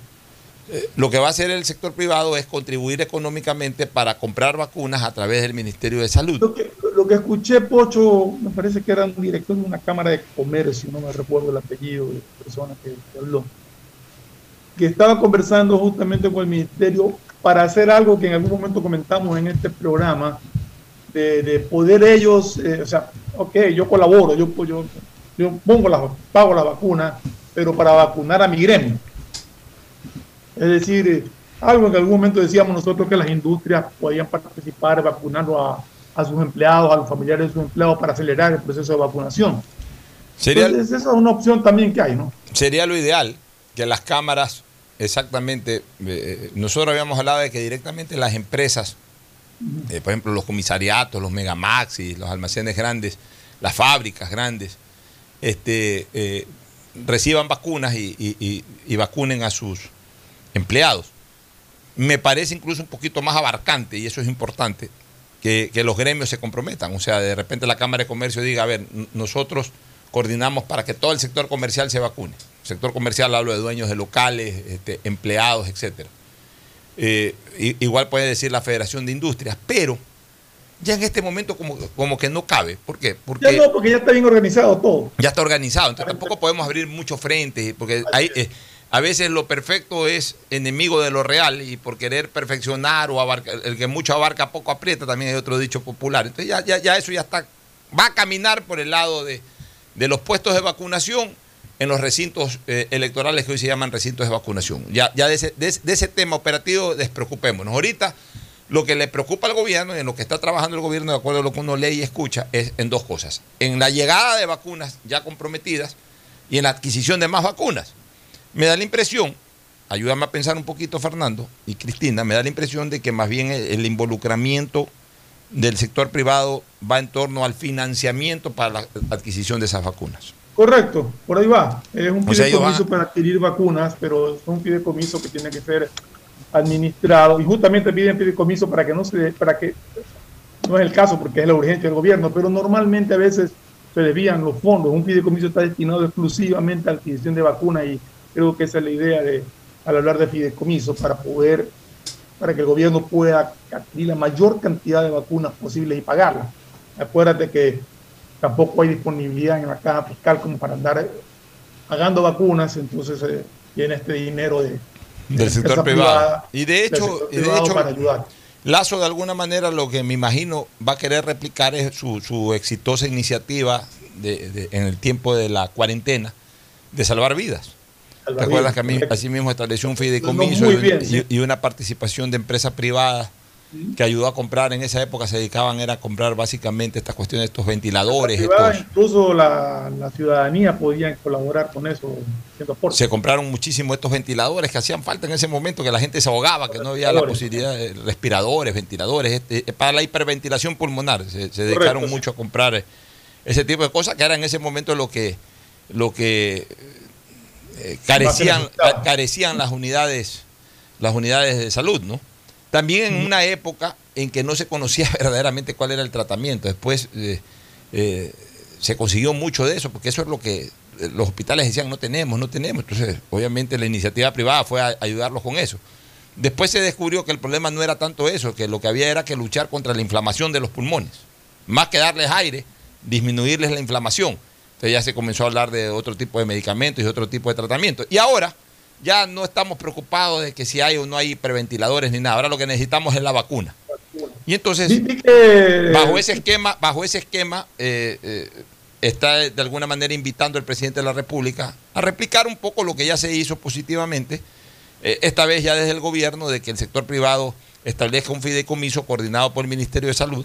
Fideicomiso es una institución jurídica en donde se establece siempre el destino de algo a partir del cumplimiento de una condición. Y en este caso la condición es que sean solamente vacunas y que ese dinero sirva solamente para vacunas. Y el destino es las vacunas. Leí que habían solicitado a Rusia 18 millones de, de dosis. Ojalá que se pueda, que, que no sean a 18, que nos manden unas 15 por lo menos, ¿no? Que nos manden 10, 12, ya son 5 o 6 Exacto, millones sí. más de ecuatorianos. 18 le han pedido a, aparte de que está por llegar también eh, Estados Unidos, iba a hacer una donación, no me acuerdo exactamente, me parece que era a, a- a nivel mundial, me parece que era de 80 millones de dosis también de vacunas para, para poblaciones, de, para Así países. es. Biden, ah, Biden justamente hace poco él dijo que eh, de la, la vacuna, se me fue el nombre, pero la, una de las vacunas que no ha sido aprobadas en Estados Unidos. Moderna. No, No, Moderna no, no, sí está. una que no ha sido aprobada. Estera, Esterra, Esterra, Estera, no me acuerdo muy bien el nombre, pero bueno, esa vacuna que no ha sido aprobada eh, en Estados Unidos, eh, las van a regalar en su totalidad a diferentes países y aparte de eso, ellos tienen el compromiso de regalar eh, Moderna, eh, Johnson y Johnson, al igual que Pfizer. Pfizer, a, a- a los diferentes lugares. Yo sé que ellos ya comenzaron con México y, Cana- México y Canadá, comenzaron a regalar y bueno, el- el- la meta es poder ayudar a los países que más necesitan eh, la- las vacunas. Ya, pero es una, una cosita, este, está bien, gracias, pero, pero que manden las que ya están aprobadas, porque también como que suena a experimento, ahí están estas vacunas que no las hemos aprobado eh, aquí, se las mandamos allá, porque entonces ahí ya viene la pregunta, ¿y por qué no las aprobaron allá? Bueno, no, porque Si la gente de acuérdate por sí que, está acuérdate que desconfiando de ninguna la de, las Pfizer. vacunas, o sea, acuérdate que ninguna de las vacunas ha sido 100% aprobadas como eh, se aprueba, o sea, lo que- la Pfizer, la Moderna y la Johnson, lo que han sido es eh, aprobadas en modo de emergencia, que es diferente a la aprobación, como quien dice que se demora más tiempo y más pruebas Pero ya, y pero, ya pero han pasado la, la prueba de la de emergencia, de como, FA que- se como llama la el llaman. departamento ese que aprueba todo este tipo de cosas, ¿no? Ya, ya, pero, pero, pero ya, pues se ha aprobado eso, entonces, aunque sea por emergencia, pues está aprobada. Pero si nos quieren mandar vacunas que no están aprobadas ni siquiera para emergencia, entonces ahí sí va a entrar la gente en duda. Pero lo que pasa, lo que pasa y eso también hay que tenerlo, tenerlo muy claro es que en Estados Unidos eh, para probar algo es un proceso y no necesariamente quiere decir que una vacuna, porque no se la haya probado en Estados Unidos, quiere decir que no funcione. A veces también hay mucho eh, jurisprudencia, por ejemplo, en el caso de, de las vacunas rusas, yo creo que va a ser más difícil que Estados Unidos apruebe una vacuna rusa a que pr- apruebe la Johnson Johnson o la Pfizer, la Moderna, que fueron hechos en Estados Unidos. Pero También- acá la ARSA, que es la que regula todo esto, la ARSA, que es la que regula todo esto, normalmente aprueba las vacunas para su uso en el Ecuador, las que ya han sido aprobadas en Estados Unidos o las que han sido aprobadas en el número. Pero lógico, porque tiene que venir con una aprobación original, pues. O sea, si, son, eh, digamos que no las han aprobado en ningún lado, tampoco las traiga. Ah, no, no, no. La- las, que, las que Estados Unidos está donando han sido aprobadas en otros países, si no Ah, me equivoco es la Unión Europea. Lo que no ha sido aprobada es en los Estados Unidos. Y también es verdad que Estados Unidos, como ha comprado, porque eh, el- el- el- la estrategia de Biden y de Trump en su momento fue compremos la mayor cantidad de vacunas a toditos, a ver cuál funciona. Y, y- y comenzaron a comprar, a comprar, a comprar, y en el peor de los casos lo que hacían era, ya cuando tenían a su gente vacunada, pues o regalar o simplemente cancelar la orden. Entonces, ya han vacunado a la mayoría, tanto es así que acuérdense que en la Florida anteriormente uno no se podía ir a vacunar porque hasta supuestamente te quitaban la visa o te multaban. Eso Hoy en día ya vas al aeropuerto de Miami y en, ahí mismo te van a Johnson Ya. y Johnson si quieres y no necesitas residencia. Entonces, Pasa que entre todo lo que... nivel, ahorita quieren, ya es como quien dice, ya hemos vacunado al que se quiera vacunar. El que en, en Estados Unidos no se ha vacunado porque no le interesa vacunar. Todo lo que han comprado y todo lo que producen tienen un exceso ahora. Oye, en Estados. Unidos están pagando el Uber a la gente para que se vaya a vacunar. Están pagando el Uber. O sea, tú llamas a un Uber, quiero ir a un puesto de vacunación. Te recoge el Uber en tu casa, te lleva al puesto de vacunación, te espera y te regresa. ¿Cuánto le debo, señor? Nada, paga el Estado. O sea, así están. Pero me parece bien. Yo no sé si paga el Estado, yo creo que es la empresa Uber la que está pagando. Claro, no sé si Uber, Uber o el Estado lo- ya. promocional eh, hasta 25 dólares y dos veces. Ya, ya, pero de alguna manera están preparando el escenario para decir, señores, vacunas han habido de sobra. En mi delante, Fernando y Cristina. Hace dos semanas que me vacuné en un CBS allá en los Estados Unidos, se desperdiciaron dos vacunas. Ya se levantó el puesto a las seis de la tarde, seis y media de la tarde, no llegaron dos personas, ya tuvieron que ir a votar esas vacunas. Me dio pena, yo quería meterle la mano en el tacho de basura, pero no servía de nada. Daba hasta Es pena. como, ver- dice, es como dice Cristina, ahora llegas a Estados Unidos y te piden que Ya. te vacunes. Entonces- Antes te entonces- decían que si vienes a vacunarte te quitaban la visa por un mes. ¿Cuál es- cuál ahora es- te piden que te cuál es vacunes. el escenario? También, también, disculpa que te interrumpa, Alfonso. También es verdad que tenemos que tener en cuenta de una cosa en los Estados Unidos que tal vez no pase tanto en el Ecuador. Y es, eh, hay dos realidades que se viven en el país americano. La primera, las distancias.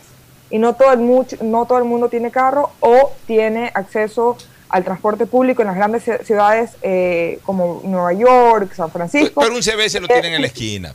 Eh, eh, pero no es que tampoco es así, papi. O sea, yo te lo digo, o sea, Alfonso, porque yo te lo digo, yo he recorrido los Estados Unidos y yo he ido a las áreas rurales de los Estados Unidos, donde la ciudad más cercana te queda tres horas, te queda cuatro horas. Sí, pero la- los que no se están vacunando son los que viven en las ciudades. No, no, no. Eh, ahorita lo que quieren va- va- vacunar es a la, to- a la población en general, porque acaso en, la- en- en las zonas rurales la gente no se enferma. Ahí, ¿acaso- ahí el Estado lo que tiene que hacer es llevar, Llevar la vacuna. Exactamente, eso es lo que ahorita se están comenzando a dar cuenta. ¿Por qué? Porque las distancias en Estados Unidos no es la distancia que hay en el Ecuador, uno. Y segundo, que es algo que ahorita se está viendo cómo se puede ayudar a la gente, es que en Estados Unidos no es como en Ecuador que tú le dices a tu jefe, jefe, me tengo que ir a vacunar o tengo que ir al doctor, acolíteme y ya, y me voy. No, en, en Estados Unidos como te pagan por hora, ah, hora que no trabajas, hora que no te pagan. Y mucha gente no tiene la posibilidad, porque mucha gente trabaja hasta dos trabajos, porque esa es la realidad de los Estados Unidos, del sueño americano. Es trabajan dos trabajos y, y a du- duras penas alcanzan a pagar la renta y la comida. Entonces, no se pueden tomar a veces el tiempo de ir a vacunarse y por eso justamente ahorita están tratando de hacer todos e- estos eh, esas estrategias móviles. Para, móviles que te llevan puntos de vacunación móviles. Ya, y en todo Son- caso, en todo caso también en Estados Unidos están que van y eh, en Estados Unidos están preparando un escenario. Y hemos dado todas las facilidades para que todo el mundo se vacune. Ya dirán en octubre o noviembre, se ha vacunado el 70% de la población, un 30% no se quiso vacunar. Vamos a dar un mes más para que ese 30% decida vacunarse. Es Si no se, si no se deciden a vacunarse en, en- en un último mes de plazo, Estados Unidos va a abrir su economía. Y, cuando hablo de va a abrir su economía, va a abrir todo, como que si ya no. Estados Unidos da por terminada la pandemia. Y, y el que se enferma y se muere por no vacunarse, se murió por no vacunarse por responsabilidad propia. Ya no es culpa del Estado. Que es lo que en algún momento vamos a tener que hacer todos ya cuando todos los países tengamos acceso completo a las vacunas. Mira, Acá una información hay muchos puntos en muchas ciudades, no solamente en el, aquí no hablamos solamente del área rural.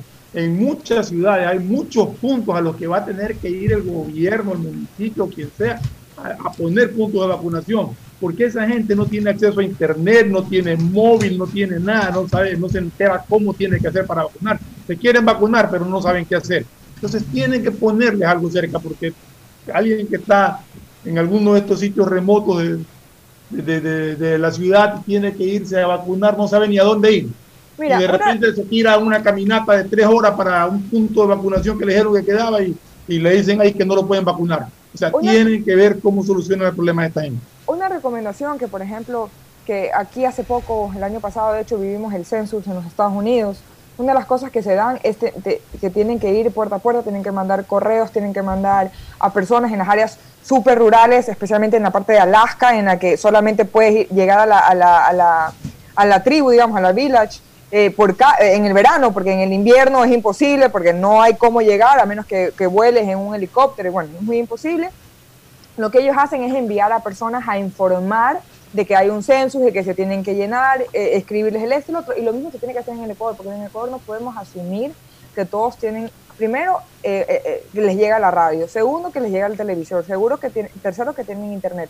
Tenemos que tener en cuenta que hay varias realidades en el país, hay, gente de diferentes eh, niveles socioeconómicos, pero también de niveles eh, de, educación y tenemos que tener eso presente al momento de mandar la información. No basta con hacer solamente campañas en redes sociales o hacer campañas en radio, en televisión, sino que también es importante que se incorpore el toca a la puerta y te aviso.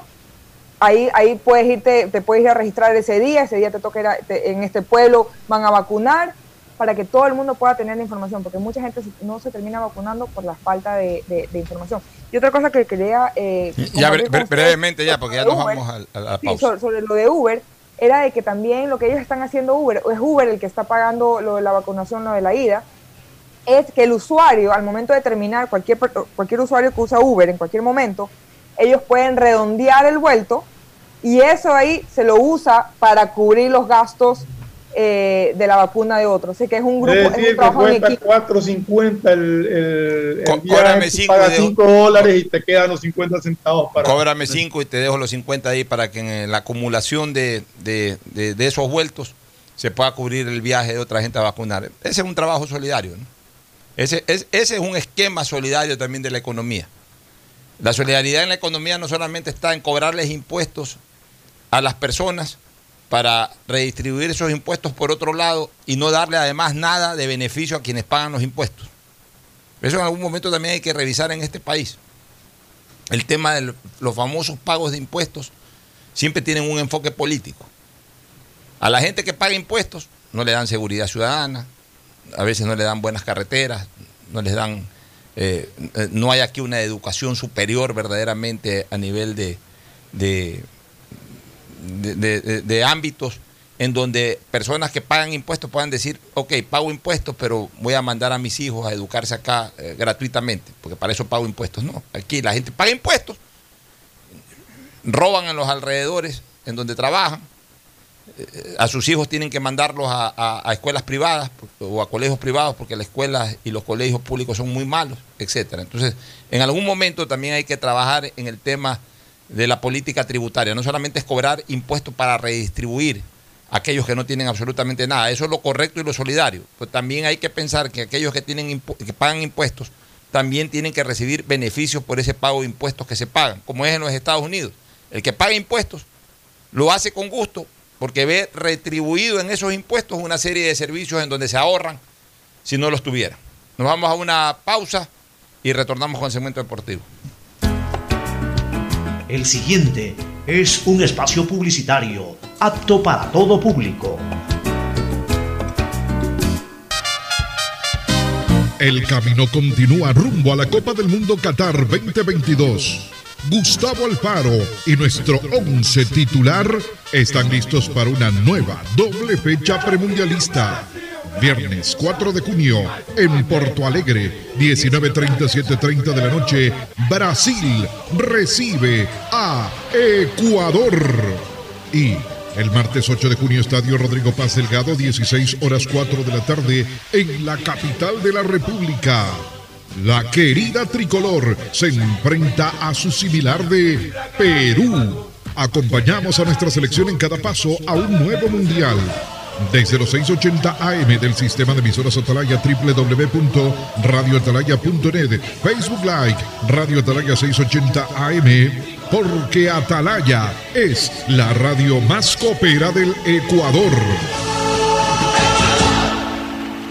EMAPAC informa que están habilitados los canales de atención virtual 113 para celulares, WhatsApp 098-747-2917 y línea directa 1-800-003-003, donde la comunidad podrá reportar novedades durante el proceso constructivo de las obras de alcantarillado sanitario que se ejecutan en Valle de la Flor, Paraíso de la Flor, Ciudadela Rotaria y Norte de Inmaconza. Desde la Alcaldía de Guayaquil, Yemapac, trabajamos para mejorar la calidad de vida de todos los guayaquileños.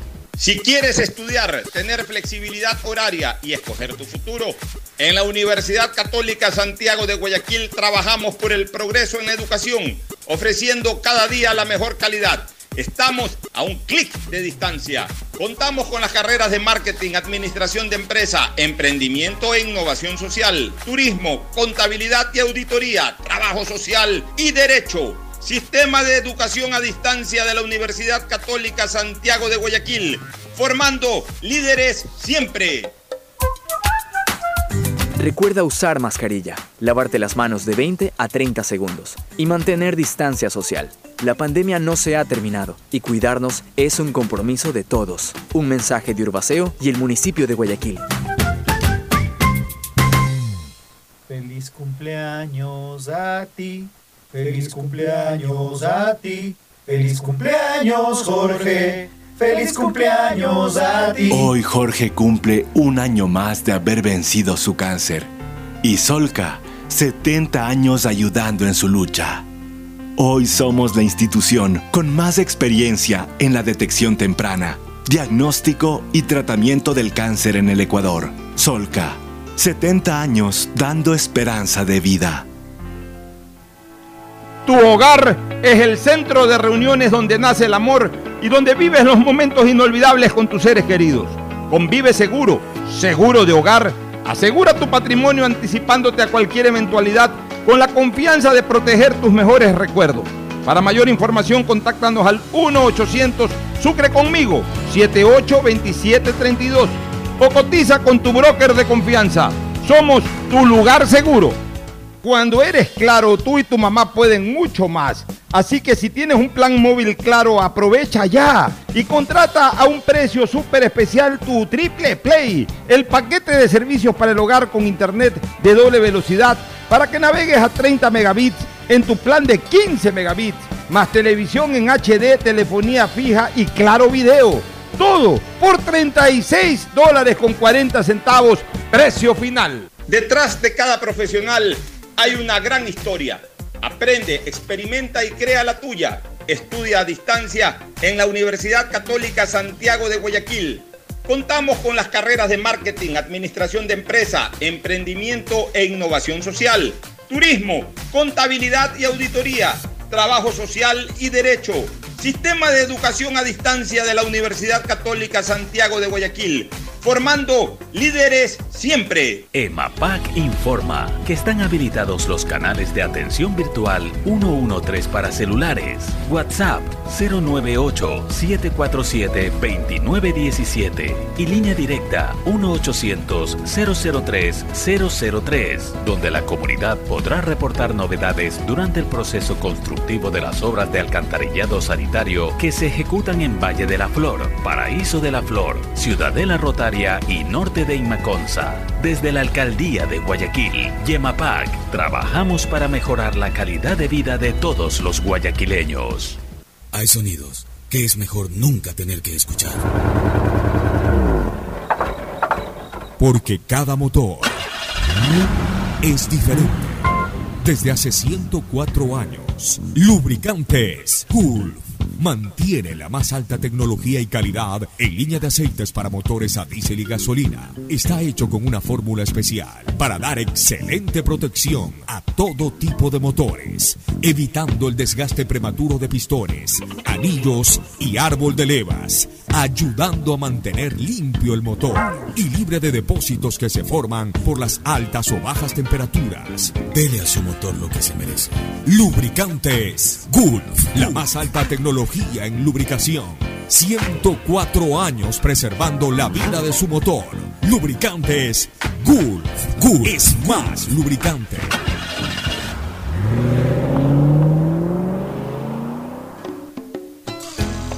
Fin del espacio publicitario. Usted está escuchando un programa de opinión, categoría O, apto para todo público. En la hora del pocho, presentamos Deportes, Deportes. Muy bien, ya estamos en el segmento deportivo con. Ya estamos en el segmento deportivo con eh, Fabricio Pareja, obviamente con Fernando Flores Marín. Este Fabricio. Buenos días, Pocho. Buenos días, Fernando. Bueno, ¿Qué hay de esto de la Copa América? ¿Tiene novedades de la Copa América? Por se favor. jugará este, en Brasil, ya ratificó el Claro, presidente de, de Brasil, Jair Bolsonaro. Las sedes serán Brasilia, Río de Janeiro, Mato Grosso de Soul y Goiás. Y posiblemente. Mato Grosso, Mato Grosso. Mato Grosso de Soul. Y podría sumarse una más que sería Flori. Florianápolis. Ya, entonces estamos hablando de Río de Janeiro, Brasilia, Brasilia. Ma- eh, el Mato Grosso. El Mato Grosso viene a ser, especie- viene a ser, viene a ser la, la- la Amazonía, ¿no? Debe ser Ma- Manaos por ahí. Sí. Y Florianápolis es más bien el. el Goiás. Goiás. Goiás o Goiás. Este, ¿En Goiás se juega también o no? Sí. Ya, También, y- sí. y- en Sao Paulo no. Mira, En Sao Paulo no.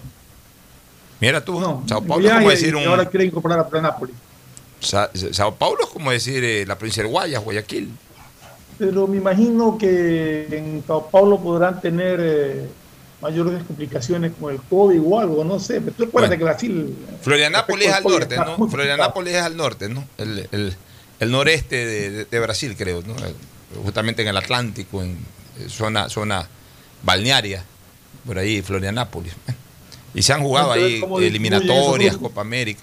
Eh, ¿Qué, qué otras novedades Y hay? mañana eh, comenzarán las eliminatorias para el Mundial 2022 en Qatar, que se enfrentará primero Bolivia con Venezuela eh, a las 3 de la tarde, Uruguay con Paraguay a las 5 de la tarde. A ver, vamos paso a paso. Primer partido. Bolivia-Venezuela. Bolivia-Venezuela. A las 3 de la tarde. Los faroles del- del- de la eliminatoria. Uruguay-Paraguay. No, espérese un ratito. Estoy hablando de Bolivia-Venezuela primero. Bolivia-Venezuela. Partido que de, de- de alguna manera. eh, ¿Cuántos puntos tiene Venezuela? ¿Tiene la tabla de, de posiciones ahí de la Sí. eliminatoria? ¿Cuántos puntos tiene Venezuela? Venezuela tiene 3 puntos. De, de dos en disputa. Sí. ¿Y Bolivia? Está- ¿Y Bolivia? Bolivia tiene eh, un punto. Ya, eh, los dos están en las últimas posiciones.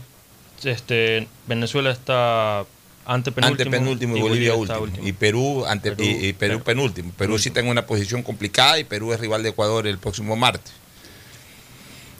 Yo diría que, que- que es, es quizás el partido menos atractivo porque además de alguna u otra manera se presupone que ninguno de los dos va a ser protagonista. Venezuela hace rato que viene Pero- amenazando por la hora de la hora. Hubo un par de eliminatorias en que hizo buenos papeles, pero a la hora de la hora en, el resto, en la mayoría, siempre termina desinflándose. ¿no? Hoy sobre Bolivia sí, pero, pero, pero tampoco llega a ser una verdadera amenaza. Y en el caso de Bolivia, hace rato que está enterrado sin ser ningún tipo de amenaza. Pero jugando Bolivia de local podría salir de la última posición y dejarse a la Venezuela si logra el triunfo. ¿no? Ya, Perú con quién juega. ¿Cuál es el siguiente partido? El siguiente partido es Uruguay-Paraguay. Eh, Uru- Uruguay-Paraguay. Paraguay. En el Estadio Centenario, o sea, en el estadio de Montevideo. En Sí, Montevideo. Montevideo, sí. Ese siempre fue un buen a las partido. 5 de la tarde. Ya, Buen 5 partido. de la tarde hora de Ecuador. Ya, míreme la ta- en la tabla de posiciones cómo están Uruguay y Paraguay. Eh, Uruguay, Paraguay está con 6 puntos, Uruguay está con 6 puntos también, pero con la diferencia de un gol para Paraguay, Uruguay tiene 0. Ya, o sea, el primero es Brasil El primero es Brasil con con, 12 12. puntos. El segundo lugar lo tiene en este momento Argentina con 10 puntos. con 10 puntos. Y tercero estamos nosotros con 9. Sí. O sea, ese choque Uruguay-Paraguay es un enfrentamiento entre las dos selecciones que nos están pisando los talones. De hecho, nosotros tenemos 9 y ellos cuántos tienen? Ellos tienen 6. Seis. 6. Eso quiere decir que en un, ante un revés en Brasil, además que vamos a jugar con todos los resultados conocidos, ante un revés en Brasil, máximo nos podría pasar uno de ellos. O incluso la posibilidad de que ninguno de los dos nos pase. Por eso, máximo nos podría alcanzar uno de ellos. No los dos. Uno de ellos y a lo mejor hasta ninguno, si es que empatan entre sí. Claro. Ya, este, ¿qué otro partido viene posteriormente? De ahí viene Argentina versus Chile. Eh, ¿Cómo están Argentina y Chile? Bueno, ya Argentina Lafa, que está en segundo puesto, y Chile, ¿cómo anda Chile? Chile está eh, abajo de Uruguay, está en el puesto ¿Con cuánto, cuántos puntos? 4 puntos El partido es en Buenos Aires. en Buenos Aires. que gane Argentina. Ya Argentina, Argentina arrancó bien esta eliminatoria, Brasil arrancó bien esta eliminatoria. A veces entran turulatos y, y aún Sí, entrando que- turulatos que se vayan quedando. Que, que- que avancen nomás, porque sabemos que esos terminan clasificando. además- más aún si han comenzado liderando la tabla de posiciones, que se vayan de largo. eh, Porque incluso en el caso de Brasil tenemos que pensar que nos puede ganar, ¿no? Y además ahí Arturo Vidal se pierde ese partido, ya que dio positivo para COVID-19. Terrible baja para los chilenos, ¿no? Su Sí. cacique, su capitán. El Chile tiene cuatro. Si pierde, queda todavía cinco puntos de Ecuador, aún perdiendo nosotros contra Brasil.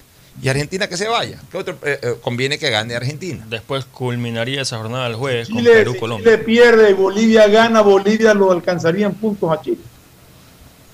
Claro.